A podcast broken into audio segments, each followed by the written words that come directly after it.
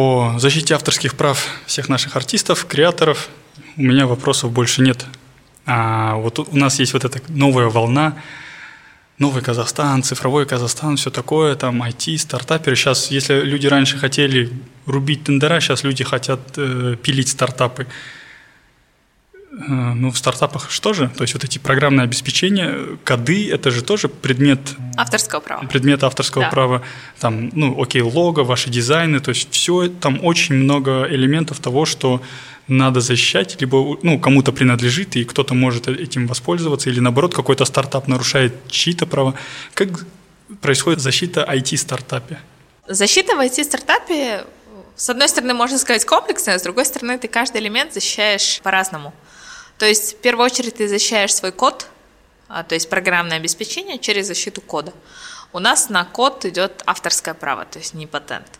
Ты защищаешь свой товарный знак. Если у тебя есть там какой-то веб-сайт или приложение, ты отдельно защищаешь контент. То есть, если есть какие-то идеи, это там твои ноу-хау и так далее, ты защищаешь их. Но идеи как бы невозможно защитить, да, или там ноу-хау невозможно защитить регистрацией. Ты просто, будучи компанией, ты все это пишешь на бумажке, ставишь печати, кладешь в сейф, и вот там гарантия того, что этот ноу-хау останется ноу-хау. Если кто-то это что-то, не знаю, украдет, и завтра будет суд или какие-то другие разборки, у тебя всегда будет в сейфе доказательства, когда ты придумал да, эту штуку. Меня вообще... Я вот сейчас только что промелькнула мысль, что ты меня позвал как IP-юриста, а мой опыт последнего года сделал из меня предпринимателя, поэтому я не такой классический прям IP-юрист, который будет всегда там чисто юридически да, подсказывать, что типа нет, вам нужно сделать так, регистрация. Потому что на многие процессы ты начинаешь смотреть с точки зрения бизнеса. То есть даже если ты там не зарегистрируешь что-то, если низкие риски, что у тебя это там украдут или что-то с этим делают, типа нафиг на это тратить время, да, вот с этой точки зрения. А так, у стартаперов есть, знаешь, такая штука, они все боятся, что украдет кто-то его идею. На и миллиард. Они, да, они такие, о боже, я вам скажу идею, только я не знаю, вдруг украдут. И потом ты, когда им говоришь, чувак, идея вообще, ну, ничто. Как бы идея это какой-то один процент. Конечно, классную идею найти клево, но 99% это твоего труда. И когда они там что-то делают и говорят, что кто-то сворует мою идею и реализует это, я думаю, блин, у кого-то, если есть года два вот жизни, просто для того, чтобы своровать чужую идею, ну, окей, хорошо. Но если брать там нашу стартап-индустрию в целом, а, редко, когда есть какие-то инновационные проекты. То есть зачастую это уже те проекты, которые есть в мире, на постсоветском пространстве, которые чуть-чуть докрутили и в наших реалиях как-то по-другому да, пристроили в То есть мы в Казахстане копируем IT-стартапы да, зарубежные? по всему миру. То есть можно сказать, там Силиконовая долина, она более э, с точки зрения там, инноваций, да, какие-то инновационные штуки изобретает. У нас, э, как стартап называется, медицинский? А на выявление каких-то болезней? На... Да, да, да, да. Забыла. Церебро? Церебро? Церебро, да. Я глубоко их не изучала, но вот для меня, например, э, они, исходя из поверхностной информации, они инновационные, потому что на самом деле что-то новое придумали. Остальные стартапы, то есть, в принципе, ты берешь идею, которая уже где-то есть, немножко ее меняешь, и вот тебе стартап. Получается, когда людям, ну, инвесторам предлагаешь идею, они, наверное, осознают, что они просто скопировали. То есть наши инвесторы, наверное, тоже исходит из того, что важно, чтобы человек нормально реализовал эту идею. То есть они, наверное, тоже сами не дураки. Да, это можно сделать. Вопрос, сможете да, ли конечно. Вы? То есть здесь как бы нету такого, как э, хороший художник, это, который хорошо ворует, да? А, то есть, когда ты, блин, опять эти мемчики все есть же, только, только не списывай один в один. То есть, э, редко бывает так, что кто-то прям вот скопернул и сделал точно так же. Скорее всего, ты вдохновляешься другим продуктом, ты думаешь, о, было бы классно.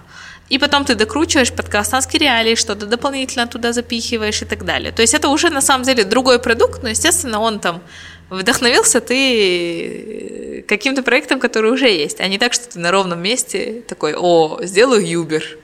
А ваш IT-стартап, вас там трое человек. Да. И из той информации поверхностной и той информации, которую я в Инстаграме у тебя увидел, это IT-стартап про приложение э, в телефоне, через которые, э, я как понял, преимущественно, наверное, девушки могут свои бьюти-моменты э, удовлетворять, то есть, наверное, найти себе косметику или найти себе мастера, который окажет ту или иную бьюти-услугу. Я как понял, вы еще, наверное, не запустили свой IT-стартап, либо уже это приложение существует. Ну, давай так. Расскажи, пожалуйста. Расскажи про да, приложение. Да, я не хочу себя мучить. Да, приложение называется iWow. А, приложение на самом деле помогает найти бьюти-услугу, то есть услугу красоты, и вызвать на дом. То есть из салона, либо любой фрилансер может приехать и сделать тебе там а, ногти, массаж лица, массаж чего-то, там волосы и так далее. Да. Чем вы отличаетесь от Найми KZ? Потому что по Найми KZ логика такая, я нахожу мастера, да, он приезжает то есть ко мне. KZ это, наверное, такой первый стартап, вообще первый IT-проект, который хоть как-то начал регулировать наших фрилансеров, да, потому что тебе нужно там сделать галтели прибить, допустим, к потолку, ты вызываешь, чувак приезжает. А у нас все-таки узконаправленное приложение, то есть, во-первых, это только в сфере красоты. Во-вторых, там очень хорош, хорошее структурирование всех услуг мастеров, не только по там а, разделам, да, типа там лицо, тело и так далее. Ценовые тарифы а, можно выбрать классик, комфорт, премиум. Соответственно, там будут разные цены, разные салоны. Можно ставить рейтинги мастерам и выбирать мастеров по рейтингу. И плюс на следующей стадии мы, то есть сейчас можно мастера вызвать за два часа до процедуры, находишь мастера, у каждого мастера есть свой персональный график, который они сами делают, и ты уже сам забиваешь, когда тебе удобно, мастер к тебе приезжает. В следующем релизе мы сейчас вот прорабатываем сделать эту услугу прям как Uber, чтобы ты не конкретного мастера искал там через поиск, да, или там через там маникюр, комфорт, класс и так далее, а чтобы ты просто забивал параметры поиска, например, ты хочешь маникюр, комфорт, мастер не ниже 4,5, и ближайший мастер, который будет около тебя, он просто к тебе приезжает. То есть от найми на самом деле мы очень сильно отличаемся, плюс к тому, что у нас абсолютно все транзакции идут через внутренний эквайринг, то есть нету наличной оплаты. А сфера красоты в Казахстане, к сожалению, очень серая. То есть большинство людей работают переводами, наличными, даже там салоны, есть салоны, которые платят своим работникам наличными. И, соответственно, это очень серая зона. Когда серая зона, ее очень сложно регулировать как с точки зрения налогов, так и с точки зрения социального обеспечения населения, так и с точки зрения вообще там качества да, оказываемых услуг, когда это все в сером бизнесе. Поэтому одна из наших целей – это создать базу большую, которая будет структурированной, да, а не так, что в Инстаграме, когда мы там что-то ищем. И вторая вещь – это поднять вообще там социальные вопросы относительно мастеров и вывести этот бизнес из серой ниши в белую. Я как понял, здесь вы несколько разных видов ценностей даете. Вот и вывести бизнес в белую – это ценность та, которую вы предлагаете государству. Да, не только государству. А еще, наверное, за счет того, что эти э, мастера по там, ноготочкам, по волосам и так далее, по визажисты, они могут получать соцотчисления и так далее, то есть они будут и социально защищены, как бы, и могут получать по ОСМС э, Верно. услуги свои, да. Э, могут на всякие льготы претендовать, ну, в общем, Соцпакет, Соцпакет государственный. Да. Хоть он не такой большой, но это лучше, чем ничего, как бы. Да, при том, что когда мы говорим там небольшой соцпакет, это просто мы с тобой привыкли, мы всегда там официально оформлены были, да, всегда там приличные компании, не было задержки заработной платы. А, например, у мастеров в большинстве своем очень там нехорошо развито планирование, они многие живут там одним днем мало у кого есть финансовая грамотность, чтобы, например, самому докопить на свою старость. И плюс банально ОСМС, окей, это мед, да, вся вот эта фигня. То есть сейчас без УСМС, в принципе, тебе даже прививку тебе будет поставить достаточно сложно. Вторая вещь – соцзащита. Если мастер завтра поломает ногу, и если у него не будет каких-то отчислений, государство ему ничего не даст. Но если он поломает ногу, государство ему восполнит, компенсирует его доходы, да, там в определенных пределах за вот эти там две недели, пока он будет неработоспособный. Пенсионные отчисления – которые, окей, мы говорим, что пенсионное отчисление, в принципе, инфляция их съедает, но с другой стороны, это какая-то гарантия того, что в старости что-то будет, а учитывая, что сейчас можно в инвестфонды перекинуть да, часть, часть своих пенсионных, то, в принципе, очень хорошо. И социальная обеспеченность с той точки зрения, чтобы была возможность купить жилье, взять ипотеку, то есть какие-то долгосрочные вещи. Без официального дохода ты это сделать не можешь. Да, да, да. Просто Каспи кредиты нельзя будет получить. Ну, да. поэтому они берут на родственников, да. Да, поэтому, то есть, это на самом деле это ситуация win-win, когда обе стороны получают, при этом государство еще получает там какой-то налог и возможность да, регулировать сферу. А мастера, в свою очередь, получают вот такую социальную защищенность. Еще жалко, что у нас среди мастеров большая часть да, там почти там, под 95% это женщины. А женщины у нас в государстве, к сожалению, да, очень много там мам, которые в одиночку воспитывают детей, а очень много особ... тех, кто кого там мужья абьюзят. А я даже там разговаривала, кто из этой сферы, а, там HR-щики, разные а, потом директора салонов, когда их мастеров мужья не отпускали на работу просто, на ровном месте, абьюзивно. Поэтому все-таки наша цель сделать... А, то есть в целом, чтобы все эти инструменты, вообще статус там, женщины подняли, потому что малый средний бизнес в Казахстане, он держится на женщинах. Блин, у меня этот... Э, я все еще в голове этот пытаюсь вложить мысль, то, что не отпустить э, мастера на работу со стороны мужа и тем самым ну, лишить возможности заработка. Ну, да, это, это, это, это большие проблемы. Просто э, мне кажется, даже если, например, ты мужчина, и вроде бы ты достаточно там, как феминист, да, мужчина, который в рамках адекватного феминизма, э, в принципе, ну, хорошо, воспри... хорошо воспринимает адекватный феминизм. То есть не так, что когда женщины такие, давайте убьем всех мужчин и писать стоя, там вот эти вот все вещи, а когда это все-таки про адекватный, когда у женщины есть там равные права, ходить на работу, зарабатывать деньги и так далее. Иметь собственные деньги, собственное, Иметь собственные собственное деньги, время, бизнес, интересы. И, там, свободу, да, и так далее. Но даже ты не сталкивался, например, с таким количеством, э, не знаю, харасмента, абьюза и всего на свете, с чем сталкивается там среднестатистическая женщина в Казахстане. Ну, согласен. Вот у меня просто я сам осознаю, эмпатия очень слабо развита, и я, например, людей сужу по себе. То есть, если со мной этого не происходит, значит, с другими тоже этого не происходит. И когда я слышу, я думаю, неужели я живу в таком обществе, где это происходит? То есть, часто этот ну, как холодный душ меня окатывает. Да, это интересно, потому что мы тоже, наверное, несколько лет назад мы спорили, что когда вот компании проводились по равенству женщин, уравниванию, я говорила, в смысле, ну, я получаю столько же, сколько мой коллега, да, мужчина. Типа, в чем вообще... То есть тебя это лично не касалось? Меня не касалось это, и тогда у меня друг Рома, мой очень хороший друг, он тогда сказал, типа, ты живешь в центре Астаны, ты работаешь в международной компании, типа, конечно, тебя это не касается. А, но, говорит, если ты выйдешь за пределы даже вот своего района Есильского в Астане, ты поймешь, что там очень много а, случаев, когда там притесняют женщин. И даже если посмотреть там технички, да, все, кто моет полы, все женщины. Мужчин я практически не видела, может, только в фитнес-клубе там в мужском, мужской части.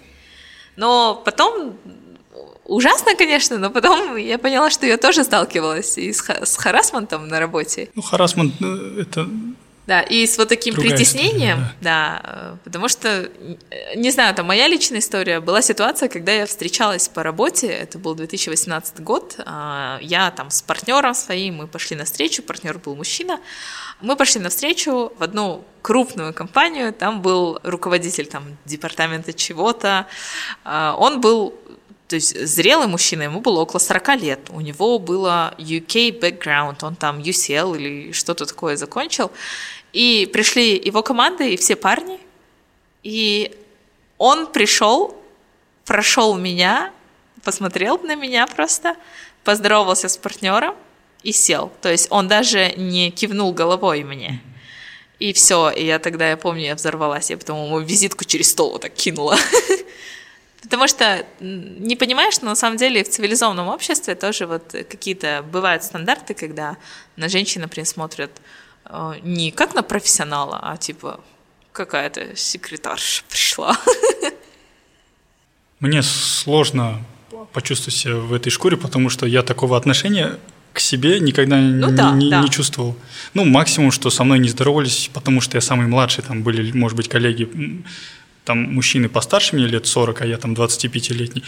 Ну, я думаю, ладно, просто... Ну, здесь ну, исколотый эйджизм, если Ну, что. да, да, тут, тут просто, а, ну, щегол, короче, я, тот, наверное, человек думает, я поздороваюсь с теми, кто здесь решает, а этот просто на исполнении, да, на, побе на побегушках. Ну, такое, да, бывает. А, что-то мы как-то от, от Айуау только да, а, да, феминизм, да. Нет, я ушла. Да, ушли так, что решает вот эту социальную проблему. То есть, в принципе, наверное, вот эти мастера, и 95% женщин, они могут быть более самостоятельны. Может быть, их держит чисто вот эта экономическая да, составляющая, что они сами не могут найти клиентов и так далее. И в таком случае могут, наверное, прекратить эти абьюзивные отношения. Хотя я где-то читал, что это больше не финансовая тема, а психологическая. Ох, ну, да. давай не будем... Э, да, давай про проект. Да, да, да, да. А этот, знаешь, вот когда ты говорила про iWow, я думаю, кто мог быть вашим бренд-амбассадором? Я такой думаю, у меня одна кандидатура есть, я в новостях читал, 15-летний пацанчик там в Ахтау выиграл да, конкурс. я его тоже смотрела, я тоже думала с ним связаться, потому что такой мальчик Он хороший. своего отца видела, да, как разукрасил, там замутил, у него такие там когти, Да, но крылья. я, если честно, так э, еще восхищена отцом, да, что он, вот он не постеснялся. Они еще из региона, да. это Экибастуз или что там, кажется, Тимиртау? Они, Тим, в Аксу, кажется, они, около Ну, Павлодара. это вообще да, очень да, маленький да. город. Я думаю, блин, этот мужик сейчас вернется к себе, что его кенты ему скажут? То есть, если, ладно, ему, наверное, пофиг, раз он это все сделал, то есть он больше о других вещах беспокоится. Но отец, конечно, да, я бы, блин, не знаю, я бы сам стреманулся, при том, что я там, ну, с большого города и так далее, да. Ну да, и как ты думаешь, что-то странно, ну, ногти. По-моему, нифиговый бренд-амбассадор был бы. Да, то есть мы сейчас рассматриваем несколько человек. Не буду пока их раскрывать, пока мы не договорились, но этого мальчика я тоже приметила. Мне еще очень нравится, есть э, в, в Алмате есть девушка, которая рисует на ногтях аниме. Вот, блин, все, что связано с японской культурой, аниме, там свитшоты или еще что-то, какие-то принты, если там есть аниме, у людей триггер, то есть мы есть такой же термин то на английском языке, те, кто не японцы, но любят японскую культуру, их обзывают whip.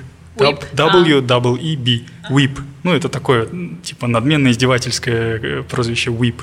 Но сами уибы, они себя тоже так э, с, с иронией whip называют, то есть это уже такой нормальный термин, нормальный окрас приняло.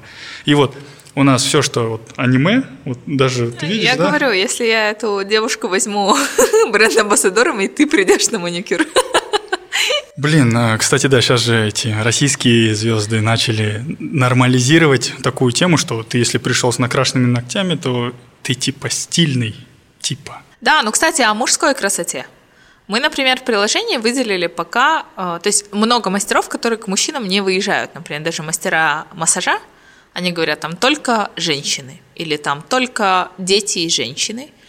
Мужчин мы поэтому выделили в отдельную категорию Men's Club, где можно э, барбера вызвать, где можно постепенно мы туда хотим ввести также мужской маникюр и мужской педикюр. Блин, да, вдруг этот вдруг есть какой-то такой э, латентный член общества, который боится прийти в... Э, да это даже не латентный, то есть, в принципе, окей, там, маникюр это мужчины привыкли, да, типа сам обрежу и вот это все.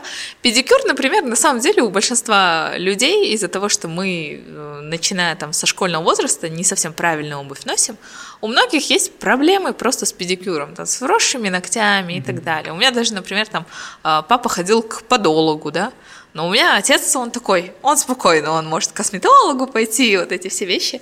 Но большинство мужчин немножко некомфортно же, когда ты сидишь в розовом салоне, вокруг сакуры, там все девчонки с вот такими гелями, и ты сидишь, там тебе маникюр, педикюр делают. Маникюр, педикюр, это же не про окрашивание Это не про окрашивание, это про, да? это про эстетику. Это чтобы тебе, например, про ноги это даже больше про удобство и медицину, да, когда тебе там все подчищают, обрезают, чтобы когда ты кроссовки носил, там у тебя ничего не терло, вот эти вот все штуки.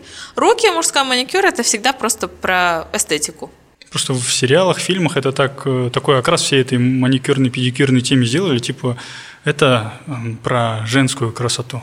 Про это, ну, Это вот, э, это такая, знаешь, опять намеренное навязывание маскулинности обществу. То есть у нас общество казахское, оно достаточно маскулинное. Оно ждет, что типа мужик, типа мясо сырое от коровы сразу откусил и так далее. Но если сейчас посмотреть все, что касается красоты, ресерчи, у нас именно вот эта гигиеническая красота, а, уходовая, уходовые процедуры, они сейчас становятся достаточно популярными среди мужчин. То есть это все, что касается маникюра, педикюра, там, эпиляции, косметолога. Не для того, чтобы, не знаю, там, это не про накрасить или там губы надуть и так далее, это просто эстетическое там удобство. В косметологию, например, там у меня тоже знакомые а, там парни, мой молодой человек, папа, они ходили к косметологу, потому что там были проблемы, там прыщи или какие-то вот штуки. Не нравится, не хотят. Поэтому здесь э, тоже такая интересное отношение, но пока мы выделили в Men's Club, чтобы это был отдельно мужской клуб, но постепенно туда как раз вот такие необходимые уходовые процедуры включать будем, для того, чтобы мужчинам просто было комфортнее их дома принять, чем сидеть там в салоне с девчонками. А как ваш IT-проект iWow э, будет защищать э, ваших мастеров, если что-то с ними на выездах будет происходить? Э, Вы вот думали, да, как, как с этим бороться? Вопрос классный. Думали обязательно. То есть- Например, да, например, то есть, массажист выйдет к там, мужчине, да, девушка-массажист выйдет к мужчине, и там вот может домогательство возникнуть и так далее. Какая-то психологическая помощь, либо помощь там правовая, если там нанесение было телесных там, повреждений, увечий, там медицинская, то есть как вы будете защищать э, ваших мастеров? Смотри, первая вещь, то есть это одна из тех точек, о которых мы очень долго думали, потому что у нас же, в принципе, вся идея проекта, чтобы защитить не только социально, но и физически. Сейчас мы, во-первых, имеем возможность отслеживать, куда поехал мастер, и смотреть, кто сделал заказ. То есть мастер уехал, мы следим, а наши админы сидят, смотрят, что он там, все окей, никаких там ничего не поступало, все нормально. С клиентами, то есть клиенты пока регистрируются, мы обязательно берем их а, номера телефонов, мы обязательно берем их а, имейлы, потому что нам а, всю фискализацию нужно производить, поэтому контакты клиентов у нас тоже есть. В случае, если будет какое-то нарушение, например, там мастер говорит, что, допустим, мастера вызвала какая-нибудь девушка Айжан, да, клиент. Если она приезжает, открывает дверь, а, А там Ермек. Ермек.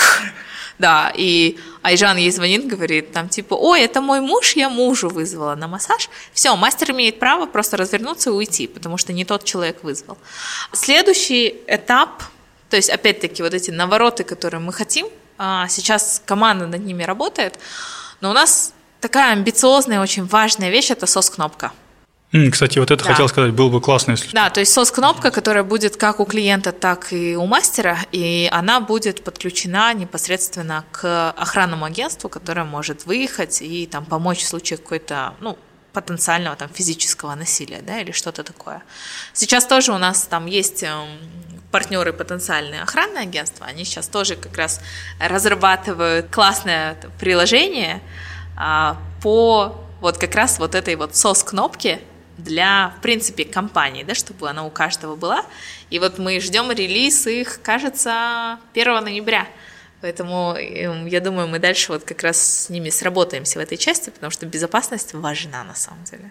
Чисто вот так репутационно, там типа вот мастера, ай, вау, там что-то с ним случилось, да, и да, потом, да, да. да, вы как бы ему поможете, но все будут помнить, а, это то приложение, где вот Да, да, да. То случилось. Это на самом деле большие риски.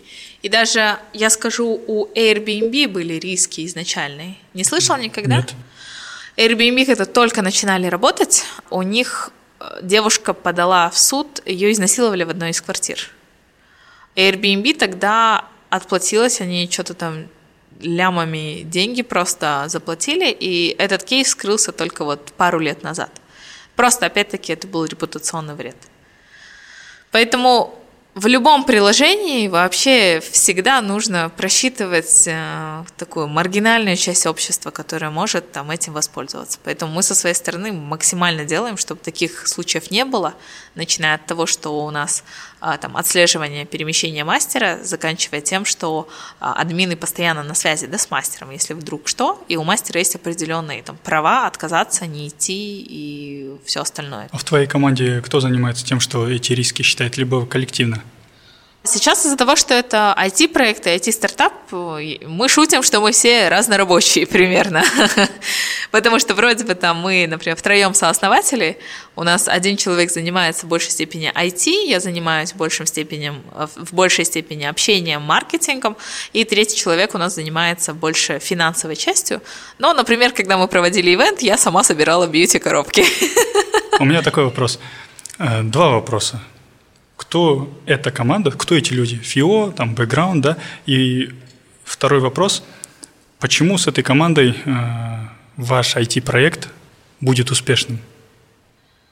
А, команда интересная очень. То есть SEO у нас Салтанат Даулетова. А, Салтанат – бывший партнер компании EY, а, специалист по международному налогообложению – вообще там очень-очень крутая девушка, которая построила очень крутую корпоративную карьеру, когда-то начинала в банке, потом работала в KPMG и затем уже партнером стала в Ernst Young.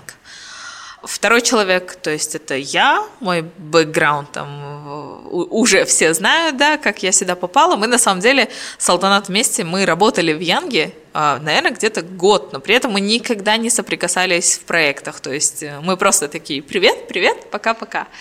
И то есть я как CMO там больше. И третий человек это Гульфия Курманова, она является сооснователем проекта, а сейчас она является директором в компании EY, по юридическим вопросам в юридическом департаменте, она больше как, э, то есть сооснователь и плюс какие-то там а, финансовые вопросы курирует, но как бы из-за того, что она все-таки работает еще в четверке, а, она в большей степени там, да, и в какое-то там свободное время она подключается к нам. Команда у нас в целом такая вышла интернациональная. А, большая часть команды сидит в Алмате, несколько человек айтишники, то есть у них гибридный формат работы, они, будучи в Алматы, они частично работают там онлайн, частично офлайн. Продукт менеджер у нас Ксения Акст, это бывший маркетолог, то есть Chief of Marketing, если не ошибаюсь, в Назарбаев University она была почти 10 лет. Мы с ней знакомы еще с 2008 года, со студенчества, с, с этих организаций, ISIC была организация. Mm-hmm. Вот, и как-то вот мы сошлись, и я очень рада, что она в нашу команду прильнула к нашей команде, потому что очень-очень крутой человек вообще просто. У нас есть э, финансовый директор, она в Дубае, то есть у нее тоже, не буду ее пока называть, потому что еще не э, заключили все нормально с ней, но на самом деле там э, тоже девушка с почти 20 или 25-летним опытом работы в финансовой сфере, а, в позиции Финдира. Вот, так что у нас CTO, айтишник, у нас тоже, кстати, из Эрнстон Янга. Вопрос такой, а почему у тебя с такой командой это вот финансисты, там, налоговики, юристы, у многих корпоративная карьера хорошая была, которая не связана там с бьюти-индустрией. Почему ты считаешь, что с такой командой iWow стрельнет? Знаешь, я за этот год, э, пока вот iWow мы начинали, делали, я поняла одну такую штуку, что все зависит от людей, и все зависит от энтузиазма и систематичности. И не важен бэкграунд, типа? Да, потому что, то есть, IT-команда есть, да, конечно, я скажу, что нам сложнее, потому что у нас нет IT-бэкграунда, нам сложнее с точки зрения IT там какие-то вопросы решать, но мы в процессе учимся, да, и плюс у нас есть reliable там CTO, да, человек, который отвечает за техническую часть, плюс у нас достаточное количество партнеров, которые нам тоже по отдельным вопросам подсказывают, где-то мониторят, для того, чтобы просто это было объективное мнение целом, блин, собери классную команду, будет классный проект. И вот другого не дано. Как кто еще говорил? А, инновации делают, а, то есть професси... а, какая-то фраза была, что что-то новое создают дилетанты.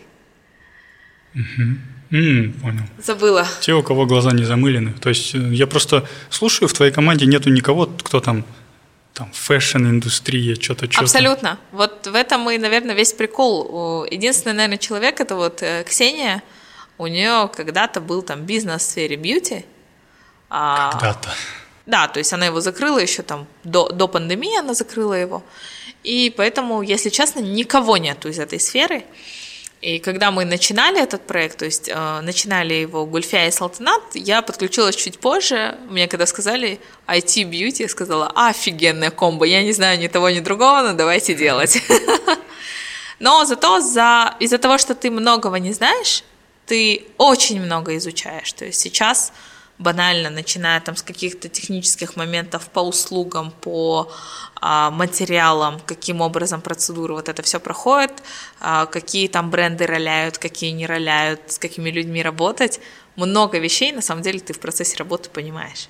Я слушал и на подкастах, и в интервью большие бизнесмены говорят, если вот вы хотите начать свое дело, начинайте то, в чем вы разбираетесь? Если вы там, не знаю, вот я работаю юристом, я не буду там заниматься там продажей бетона, изготовлением там какой-то мебели, потому что никогда в жизни я этим не занимался. То есть я в этом не разбираюсь.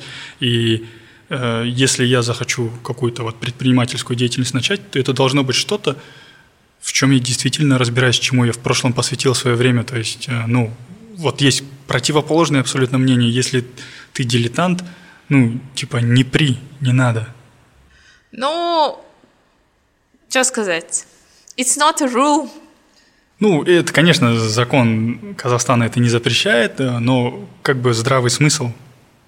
Да, но если посмотреть, э, наверное, на опыт, вот та же самая Церебра, которая сейчас хорошие инвестиции подняла.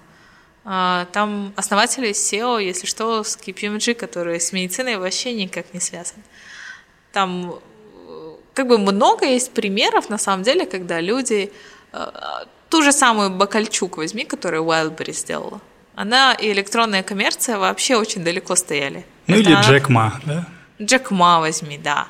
Ну, это, знаешь, такая вещь, как бы каждый может советовать все, что он хочет. На самом деле, мы, когда говорим про вообще бизнес, про стартап, а, нету никаких гарантий.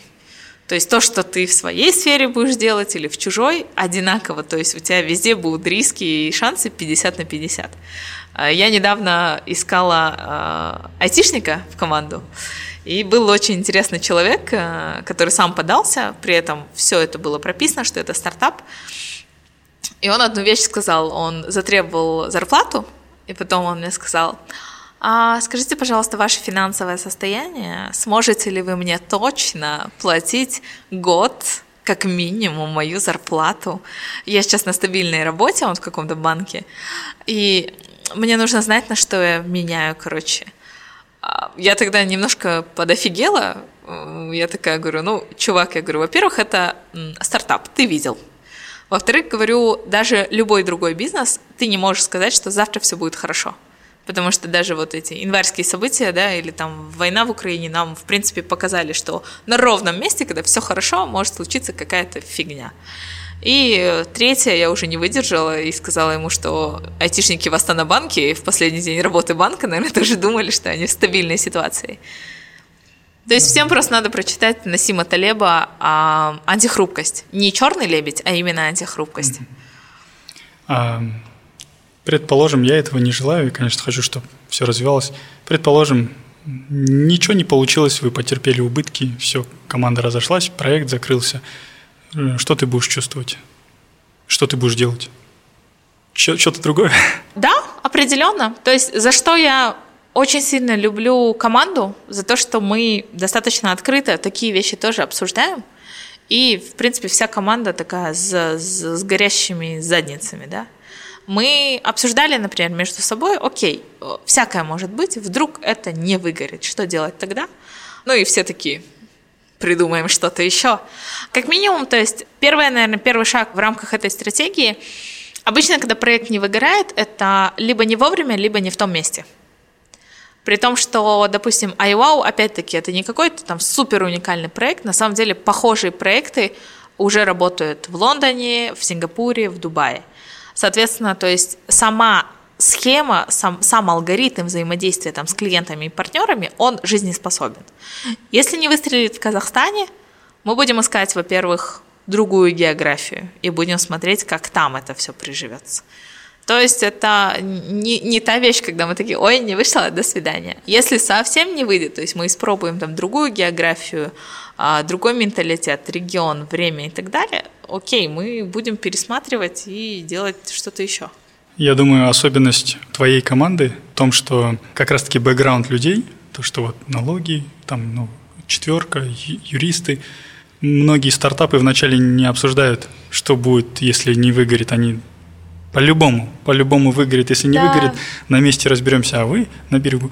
Ну, как то есть за чашкой чая где-то обсуждаете, да, я займусь этим, э, если что, в другом месте попробуем. То есть, ну, я как думал, прежде чем задал вопрос, я думал, ты скажешь, там, мы будем фиксировать косты, мы то, то сделаем, ну, то есть минимизируем последствия, а нет, у тебя, типа, есть план Б, так, окей, здесь наши, там, условные вливания, условные, там, 10 тысяч долларов прогорели, давайте вольем еще 20 тысяч долларов на другом рынке, вдруг там попрет. То есть это тоже как сценарий все прописано у вас? Да, более того, даже сам алгоритм, то есть само приложение достаточно новое. Если бы, например, э, вот как Вольт зашел, э, мы же никогда не думали, что можно так часто заказывать еду домой, да?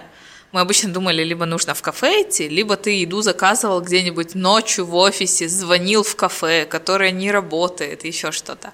А сейчас это стало настолько легко, что я, в принципе, Наверное, пока в Алмате в командировках, я вообще не готовлю, то есть я питаюсь только вот доставкой.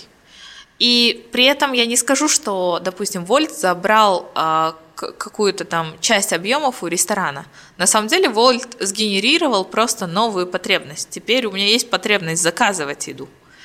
А также и здесь, но нам нужно было привыкнуть к Вольту, да, потому что такие, ой, типа, и прям привезут, и типа, а даже сейчас, если раньше мы гостей звали, наши мамы всегда же бешпармак, вот это вот все, да, мы, в свою очередь, делаем часто по-другому. То есть, если мы зовем друзей, если мы не успеваем, мы заказываем там суши, пиццу, да, и Да даже сидим. сейчас плов и шашлыки привозят. Да, плов, шашлыки, там все, что Маклюбе сейчас даже привозят. Давай, давай только Маклюбе не упоминать. Я его ни разу не ела. А, да? Мне обещали его 15 лет подряд. И с этим приложением такая же фигня. То есть а, ни партнеры, ни клиенты пока еще не привыкли, что в принципе это нормально вызвать там человека домой, который тебе там маникюр сделает или укладку сделает. А, поэтому даже в рамках приложения у нас а, проработаны шаги, то есть планы Б. Например, сейчас у нас все услуги забиты там разово, да, Например, у нас маникюр, ты к нему доп. услугу можешь выбрать там а, красить, не красить, э, я не знаю, там парафинотерапия рук, вот такие вот разные штуки. Если сейчас это вдруг не пойдет, у нас есть план Б, когда мы будем это делать в комбо-пакеты, для того, чтобы люди, например, покупали пакетами. Сейчас мы договариваемся с несколькими магазинами для того, чтобы делать а, пакетные предложения услуги плюс товары. Поэтому много вещей. Это же немножко... Marketplace. Да, это немножко про agile, когда ты не совсем далеко, то есть далеко ты смотришь стратегически, типа там где-то что-то будет. А каждый, каждую неделю ты просто подводишь результаты. Например, ты рекламу запустил, не выиграла, все снимаем, следующую придумываем. А, это не пошло, все, нафиг, убираем, что-то другое придумываем mm-hmm. и так далее. Поэтому в этом проекте жизнь, много жизни. Интересно, ну я буду следить.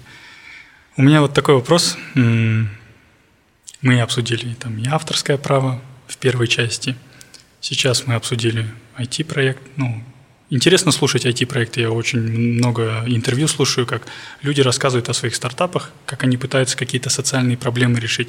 И мне было интересно, какую проблему вы решаете, как я услышал, типа, о, здорово, то есть есть, есть шанс, есть, есть какую проблему решать, и чем больше проблема, которую вы решаете, тем выше выхлоп, больше выхлопа будет потенциально. Э. Да, я надеюсь.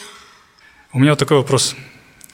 Очень Э, насыщенная карьера, жизненный путь, очень э, разносторонний человек, готовый учиться, то есть учиться даже вот этим IT-штукам. Я сам пытался какие-то курсы пройти по программированию, забил, то есть я чуть-чуть другой человек. СММ и все. Не, не, не, вообще, короче, я этот, я, я прям чувствую, как я немного морально устареваю.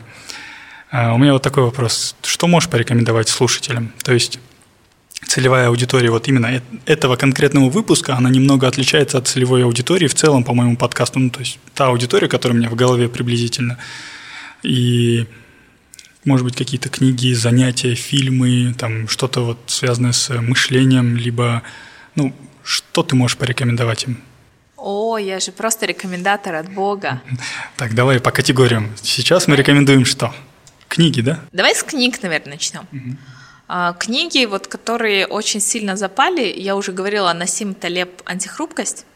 Это книга о том, как быть живым вообще в этой жизни и с точки зрения бизнеса что нельзя э, там все яйца класть в одну корзину и ждать, что дно не прорвется да, у этой корзины, а нужно немножко диверсифицировать. А книга, конечно, в большей степени про финансы, но на самом деле из нее можно очень много почерпнуть для вот такой повседневной жизни, и уже по-другому начинаешь Твой думать. самый главный вывод после прочтения этой книги? Один. Нужно уходить в предпринимательство. При том, что я слушал, как Руслан Берденов у Руслана Шаекина сказал, что есть люди, которые хорошо, комфортно себя будут чувствовать и зарабатывать гораздо больше, строя корпоративную карьеру. Другие предприниматели, то есть не все должны быть бизнесменами. Абсолютно. То есть, наверное, это вот вывод такой чисто для меня, тогда я первый раз задумалась. А вывод, который такой цельный для большинства, это просто диверсифицировать все нарабатывать навыки, то есть не концентрироваться вот на только одном пути. Например, вот я в корпорации, я HR по вопросам взаимодействия с э, какими-то иностранцами, да? Нет, то есть нужно диверсификацию проводить. Кстати, после этой книги я как раз начала преподавать потому что это, во-первых, меня всегда включало преподавание, всегда хотела этого, а с другой стороны я подумала, хм, почему бы нет, как бы с одной стороны там небольшой дополнительный доход, с другой стороны я что-то рассказываю людям, и это мне самой приятно, а в-третьих, я нарабатываю новый скилл. Кто знает, может, я через 10 лет поеду в Европу и буду преподавать там искусство. Я не удивлюсь, если честно. Окей. А, вторая книга «Эссенциализм». Мак Макгреон, кажется, не помню автора, честно. Но он называется книга «Эссенциализм». Книга прекрасная просто. Книга э, про важное. При этом, судя по названию, кажется, что это такая попса, типа, давайте, мы все люди-братья, да, наш, э, э, типа, главное, хороший vibe. Там нет, там она какая-то книга достаточно smart, но она, э, особенно когда ты немножко как в белка в колесе, когда ты вот в работе, что-то дом, работа, ты много там все делаешь, что-то непонятно, она как будто бы прочищает тебе голову. И ты ее прочитаешь, и у тебя в голове остается то важное, ради чего ты живешь. И постепенно ты начинаешь даже, если вот важное ты выявил, что это там твои дети, да, или там муж, родители, то ты потом начинаешь даже ту же самую работу уже воспринимать меньше по ценности, но как будто бы вспомогательную, чтобы вот это все было. То есть книга перестраивает немножко мышление. Приоритеты помогает выстроить. Да, да. Она называется эссенциализм, то есть Оставить только, оставить только то, что значимо, а об остальном перестать переживать. Да? Mm-hmm. Например, там ну, все у тебя хорошо, да, но ты там жирненький. И ты вот страдаешь по этому поводу по четыре раза в день, да, типа того. А книга тебе говорит, типа, ой, забей, ты нормальный чувак, типа, у тебя все классно. Mm-hmm. Вот. А мне очень понравились книги Максима Батарева «45 татуировок менеджера, 45 татуировок продавана». Третья книга не очень, а вот эти две неплохие. А почему неплохие? Потому что когда ты читаешь какие-то книги там по даже художественные по менеджменту, продажам, там разные Тони Робинсы, ты думаешь, или там богатый папа, бедный папа, ты думаешь, о боже, какие-то реалии штатов, типа, ну, ты не можешь их вот к себе как-то вот приложить, что ли. А Максим Батарев, он сам там менеджер, сейчас уже спикер в России, и он как раз-таки рассказывает про реалии там конца 90-х, начала нулевых, как он строил карьеру, какими принципами руководствовался. И очень интересно, потому что российские реалии были такие же, как казахстанские. И когда он что-то пишет, ты думаешь, о, блин, у меня так же было, да, как из этого выйти, вот эти вещи. Что еще по книгам? У меня девушкам есть книга, которую я очень люблю. Называется «К себе нежно». Это, если не ошибаюсь, то ли украинская, то ли белорусская писательница. Книга, блин, книга как какое-то теплое пушистое одеяло.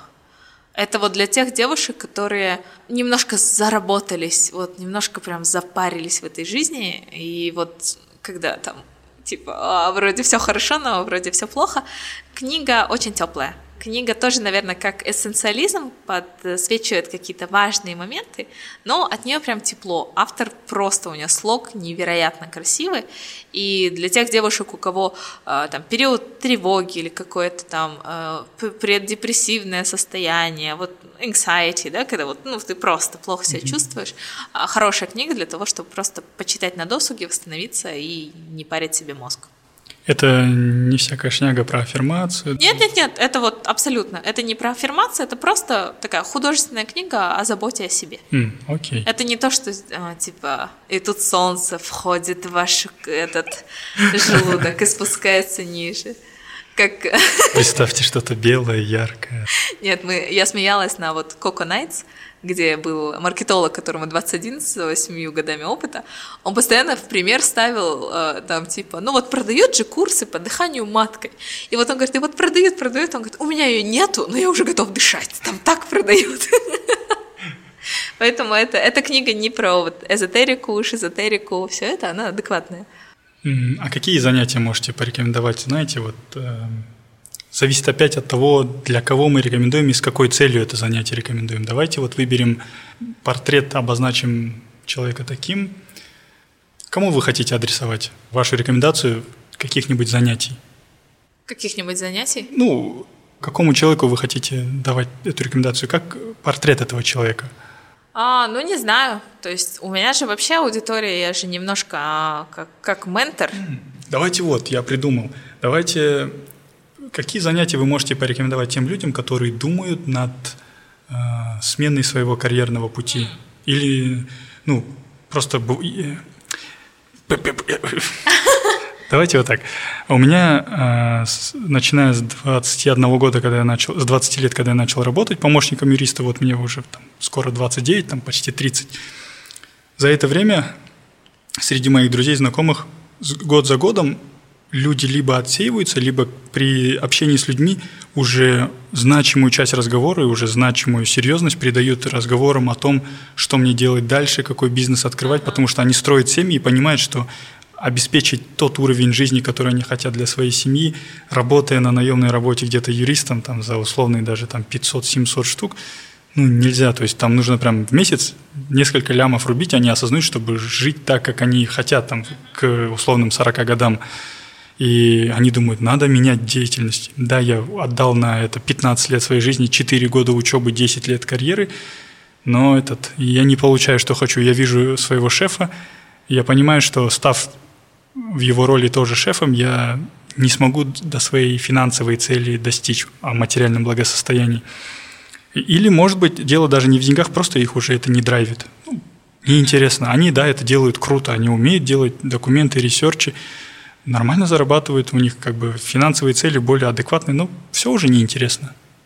А, ровно три пункта вообще. А, первый пункт а, – финансовая подушка. То есть финансовую подушку рекомендуют рассчитывать минимум на 6 месяцев. При этом не так, что э, типа 6 месяцев ты рассчитал, думаешь, по 30 тысяч мне хватит, как раз там хлеб, ролтон, да, или еще что-то. То есть ее нужно рассчитывать исходя из своих стандартных затрат. А как их подводить? То есть нужно хотя бы полгода считать, сколько каждый месяц съедается денег, и э, примерное среднее количество брать, брать подушку там на 6 месяцев. Если подушка будет больше, там 6-12, ну, как, вообще замечательно, потому что в целом там поиск новой работы зачастую в среднем в мире занимает около 3-4 месяцев. В Казахстане это быстрее. То есть подушка такая, что если, если остался без своей работы, без основного дохода, то ближайшие 6 месяцев я не потеряю в качестве жизни ни на 1%. Да, абсолютно. Да, первый пункт. А второй пункт – нужно проанализировать вообще свой карьерный путь. Его анализировать нужно в двух направлениях. То есть в первую очередь нужно посмотреть все, что было до, и сесть и написать очень честное резюме свое, апдейтнуть свое резюме. Не вот это тупое резюме, где просто написано э, эти годы КСГУ, эти годы там КПМГ. Представлял годы... интересы в государственных органах, э, разрабатывал корпоративные да, документы. Да, нет, прям вспомните. Например, э, у меня для себя есть одно резюме краткое, одно резюме у меня полное, где я просто перечисляю все проекты и пишу роль в этом проекте, что я делала. Оно второе резюме у меня там почти на 8 страниц. Я его никому, если честно, не показывала, только там кто-то у меня спрашивал по проектам. Но зато это резюме дает вам понять свою ценность. Мы зачастую, особенно профессионалы, зачастую страдают синдромом самозванца, и нам кажется, что типа, ой, 10 лет, да, вот люди по 20 работают в юриспруденции. А нужно все эти достижения вскрыть, вспомнить все, начиная со студенческих времен, когда вы там в клубе ораторского искусства что-то выступали, или там детям что-то там залечивали про право и закон. Это вот все, что касается ретроспективы. И затем подумать а, в перспективу, то есть какие потенциальные есть ниши, куда вы можете уйти, это раз. Два, как в этих нишах использовать свой бэкграунд. Потому что тот опыт, который у вас есть, наработался, его нельзя выкидывать в урну. Его нужно использовать для того, чтобы быстрее выйти на тот доход, который вам интересен в принципе. По нишам, например, многие люди у меня вот были там и на консультации, которые такие, а я не знаю. Я говорю, а что вы любите делать? Ну, я рисовать люблю. Ну вот мне еще нравится там в Excel структурирование там компании делать. А на укулеле еще играю. Ну, еще путешествия нравятся я бы кофейню открыла. И, и ты сидишь, думаешь, о, окей. А что делать в таком случае? Потому что у большинства людей а, не такая ситуация, как у меня, когда оно сверху упало, и я такая, тег, бьюти, окей, погнали. А у большинства людей ситуация, когда что-то хочется, а я не знаю чего. А в таком случае нужно просто выписать все то, что потенциально может быть интересно, да, например, кофейня, подумать, М, интересно, кофейня, было бы классно, да, если там я даже сама иногда бы работала баристой два дня в неделю, там, э, здрасте, спасибо, вот ваш эспрессо, вот это все, но это все гипотезы. Гипотезы нужно проверить. Это как MVP в техпроекте. А, просто пойти поработать где-нибудь баристой? Да, нужно просто договориться с кем-то, э, неделю поработать. Хочешь э, кофейню, неделю пойди туда. Хочешь ресторан, э, найди знакомых, которые просто тебя немножко окунут во внутреннюю кухню. Даже пойди в ресторан, помой посуду, да, дишвошером поработай там. Хочешь, не знаю, э, там в стилисты уйти – во-первых, посмотри там все курсы стилистов, а, познакомься в интернете, найди тех стилистов, которые такие не супер раскрученные еще, да, сколько они зарабатывают, насколько это сложно, поговори. То есть, если при, обобщить, приоткрой дверь, подгляди, как там, да? Да, потому что, например, в кофейню ты когда ходишь, ты ходишь как клиент, и думаешь, классно, красивый бариста наливает кофе, вот работа, клево. А когда ты окунаешься внутрь, ты понимаешь, что круассаны просрочились, а соевое молоко пришло кислое, кокосовое вчера не закрыли, теперь мы, ну вот эти вот все штуки. Поэтому везде нужно проверять э, гипотезы, а гипотезы нужно проверять как бы наименьшими усилиями. Сейчас а, еще классная штука, у меня есть э, очень хороший приятель, ему 22. Да, он 2000 года рождения, это мой самый младший человек, с которым я вообще коммуницирую в этой жизни. Даниэль Музапар. Мы с ним познакомились, когда ему было 20, он просто мне писал э, в Инстаграме, Рената, дайте ваши лекции по IP. Я говорю, подождите, ну я говорю, что вам надо? И потом мы встретились, и я поняла, что он знает огромное количество юристов. Он, будучи там студентом третьего курса, он просто ему в LinkedIn писал, типа, Здравствуйте, Евгений. А что бы вы мне посоветовали? Я вот хочу юридическую фирму. Я даже заочно его знаю тоже. Да, прекрасный, вот прекрасный человек. Честно, очень тепло отношусь к нему. И я думаю, почему все люди эту стратегию не используют? Потому что людям на самом деле очень приятно делиться чем-то. Когда вот меня просят что-то рассказать, я такая, «А, давайте сейчас я все расскажу. И э, поэтому любой research, когда какую-то гипотезу проверить, банально в инсте, в LinkedIn найти человека и сказать «здрасте», а давайте кофе попьем. И я не маньяк, я просто хочу узнать. Я угощаю. Как, как печь булочки, да, вот это все. И а, последняя вещь – решиться. На самом деле самое сложное. А, я по себе знаю, потому что я уже, вот я в 2021 я э, ушла, а на самом деле у меня подушка безопасности была готова где-то в 2019. А я все ходила, такая, нет, еще мало, нет, еще мало, нет, вдруг мы умрем от голода. А это просто искусственные страхи, и как от них избавиться, нужно найти триггер. Он а, иногда приходит естественным путем, то есть в какой-то момент не знаю, там, ты сидишь в 3 часа ночи в офисе, и твой шеф приходит, и еще гору документов кидает, и в этот момент ты, Ах. да, и ты думаешь, елки-палки, я так больше не хочу, все, идите, да. Это может быть э, искусственно, то есть ты можешь сам э, как-то смодерировать какую-то ситуацию, которая тебя в эти рамки загонит, если уже ты сам не можешь там отказаться от этого. У меня, наверное, на последней работе это практически искусственно сделала. А, я пошла на открытый конфликт, а, но там был открытый конфликт с точки зрения там нравственной и моральной. А, потому что те вещи, которые там делал, делал руководитель мой, они, конечно, были в законодательном поле, но они абсолютно не соответствовали там нравственности всего проекта, моей, и все, у меня был открытый конфликт, и я сейчас только на это смотрю и думаю, как вовремя, прекрасно. Вот, поэтому вот эти три вещи. Тем, кто сейчас, например, кому 20, 22, 23, это просто развиваться в разных направлениях. Никогда не затачиваться просто вот типа юриспруденция. У меня есть знакомые, которые вот юриспруденция, на досуге они читают книги про юриспруденцию, Сериалы про юриспруденцию. Сериалы, да, этот Харви, как его там, Спектр, и я думаю, боже, это, ну, это немножко фанатизм, это ненормально, чтобы я в отпуске что-то взяла по юриспруденции читать. Даже см... я не смотрела Харви Спектора или как. С форс-мажоры. Да, нет. То есть я про медицину почитаю. Поэтому в первую очередь диверсификация. Не знаешь никогда, какой твой скилл завтра продастся. Я, кстати, этот, такую хитрую позицию этот, э, выдержал. А давайте дадим рекомендации тем, кто хочет сменить свой карьерный Мне, путь. Например. Да. У нас же много таких слушателей. Что за И это не я, это мои слушатели. Меня часто спрашивают в Инстаграме. Один мой друг. Хорошо. Так, а, фильмы. А, с фильмами проблемно? Вы тоже, сори, э, ты тоже болеешь такой темой, смотришь кино и параллельно хочется лазить в телефоне? Э, да, но я... Мерзкая привычка, Я да, вообще, кажется? то есть фильмы, там, я пока не начала встречаться со своим молодым человеком, я, оказывается, фильмы не смотрела.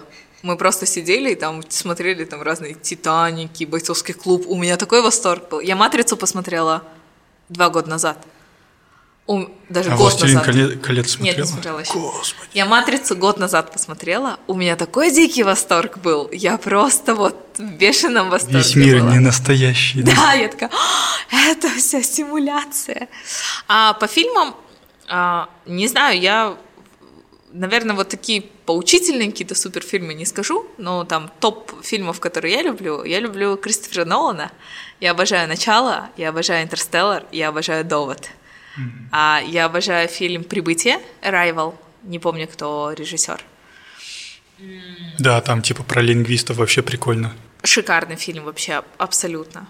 И, наверное, в принципе, все из тех фильмов. И сериал — это «Клиника», лучший сериал всех времен. Те, кто смотрит Friends, sorry, «Клиника» лучше. А мультик — это «Рик и Морти», the best вообще. Я потом, я свои рекомендации давать не буду, но когда меня спросят, там будет очень много из аниме. Да, сейчас Рик и Морти, сейчас у меня пацаны будут на этом э, фоне такие, е она сказала это. Кто лучше, Рик или Морти? Рик. Хорошо. Эм, теперь э, последняя категория рекомендаций. Каких людей вы можете порекомендовать? За кем интересно следить? И почему за ними интересно следить?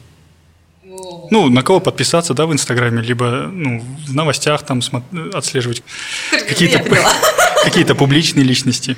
Вот это вопрос сложный, потому что на самом деле я человек, который не признает авторитетов и Например, я никогда не была фанаткой чего-то. Mm. И, наверное, здесь я бы больше сказала так. То есть лидеров мнений сейчас очень много.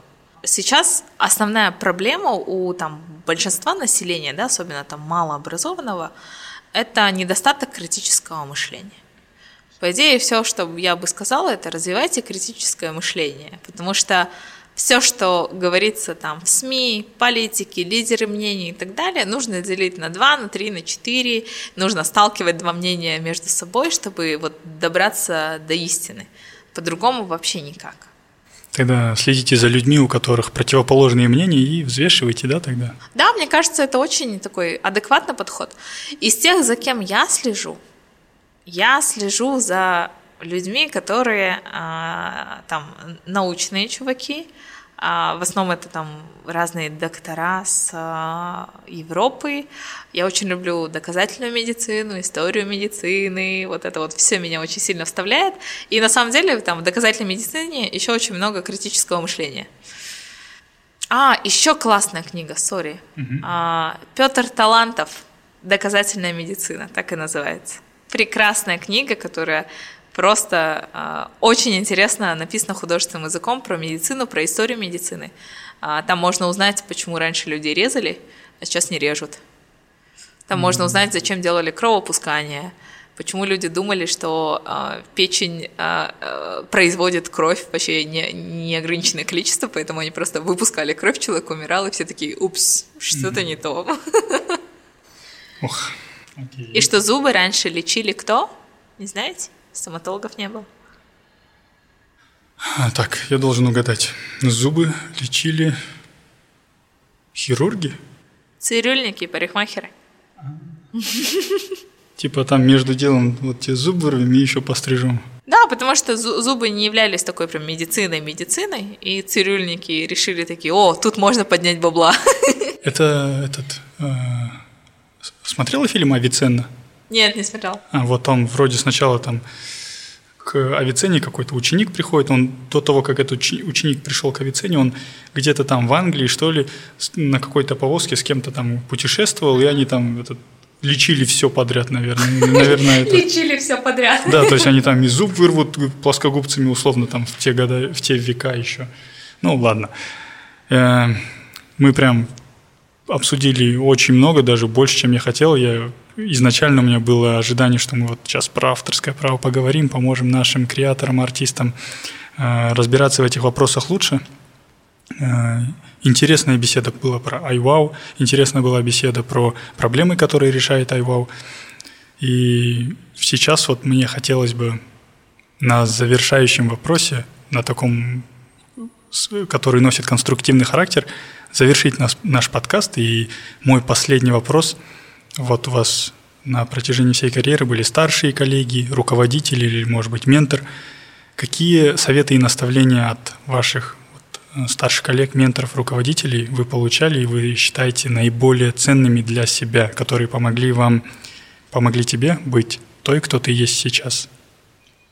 А, тоже интересный вопрос. А, на самом деле, то есть я считаю, что на меня, особенно в раннем моем профессиональном развитии, очень сильно, то есть я, с одной стороны, очень сильно благодарна тем людям, которые мне препятствовали, потому что на самом деле благодаря им ты растешь. Да. И сейчас там со многими, с кем мы, а, будучи там еще в компании, в фирме, с кем я такая, фу, никогда не буду общаться, мы сейчас хорошо общаемся, потому что ты перерастаешь этот период. А вторая вещь, на самом деле у меня очень много благодарности моему синер-менеджеру. Тогда он был, когда я только пришла интерном. Азиз Абдукаримов, он до сих пор в Венге. Да, это человек, который а, умеет делегировать, и человек, который всегда меня бросал на амбразуру. При этом, если остальные там больше бросали и такие, типа, сама разберешься, а тут я знала, что он меня бросит, но если там будет вообще вот все плохо, он, скорее всего, придет и все разрулит. Но ты стараешься всегда до этого не, то есть не допускать. И, наверное, тот человек, который вот именно в профессии юриста, когда я начинала интерном, там, стафом и все дела, а, который, ну, просто мне верил. Вот как-то... Я говорю, он как-то вот в критической ситуации меня пинал, ответственность на меня перекладывал намеренно, и за счет этого я на самом деле росла. Хотя в тот момент было стрессово, но без этого невозможно вырасти. То есть э, самое лучшее, что он для вас сделал, это доверял вам? Да, да. То есть, э, если остальные, особенно когда ты же маленьким приходишь, все же миллион раз перепроверяют, а он был такой изи, он такой говорит, а, написала? Ну, там отправь сама. И ты потом полтора часа сидишь. От своего так, имени. Пот, и ты думаешь, а вдруг я артикль пропустила? И у тебя просто мандраж, у тебя аж эти э, ладошки потеют. А он такой говорит, ну, там, короче, разберешься сама. И, в принципе, на вот мой первый суд, 22 года, он тоже сказал, ну что, съездишь? Я сказала, да. И, а, наверное, вторая вещь, которую я запомнила, он тоже говорил, когда я только должна была на первый свой суд пойти, мне там 22 года, я прям вот щегол щеглом. А ему тогда было 30, кажется. Ну, получается, он моего возраста был. И он тогда мне позвонил, я в отрау, пытаюсь разобраться со всеми документами, ничего не понимаю. Он, и он такой говорит, если проиграешь, ты не расстраивайся, это всего лишь деньги. Я теперь, то есть это у меня такая ходовая фраза, потому что что бы ни случилось, я всегда говорю, мы не врачи, даже если какой-то факап произошел, типа никто не умер, никого там не убили, не ударили, да, все живы, здоровы, это просто деньги, все. Поэтому вот эти, наверное, две штуки, Поэтому кто сейчас а, в Янге работает с Азизом, ну, я считаю, там очень повезло с Азизом поработать. Mm-hmm. Потому что под ним прям растешь. Mm-hmm. Супер. Наверное, Азиз не ожидал, но... Азиз, вот love. Кредит to Азиз. Рахмет, что пришла. Спасибо большое, что позвал. Было классно. Да, я прям... У меня Э, этот выпуск превзошел мои ожидания. Я такой думаю, вау, вау, все. Как просто оказывается, очень легко с тобой разговаривать. Очень легко. Вот ты сама говоришь, я только меня спросите, я, я готова сказать. Я, да, я все расскажу. Меня даже пытать не надо, просто давайте чай попьем, я все расскажу. Ну, быть хорошим собеседником очень сложно, я вот об этом даже сторис выкладывал. Э, но есть, оказывается, люди, с кем легко быть собеседником. И я этот, с одним человеком у меня так натяжно идет, хотя я хочу пообщаться с тобой прям вот как по маслу. Фу, и разговор ушел. Мы уже не знаем, как мы пришли от айвау там, к всяким... Феминизму. К феминизму, да. Вот. В общем, спасибо, что пришла. Супер, приходи на наш подкаст тоже, мы сейчас да, разберемся. Да. У меня есть свой микрофон, и дистанционно смогу. А, отлично, ты лучший гость. Даже два микрофона. Отлично просто.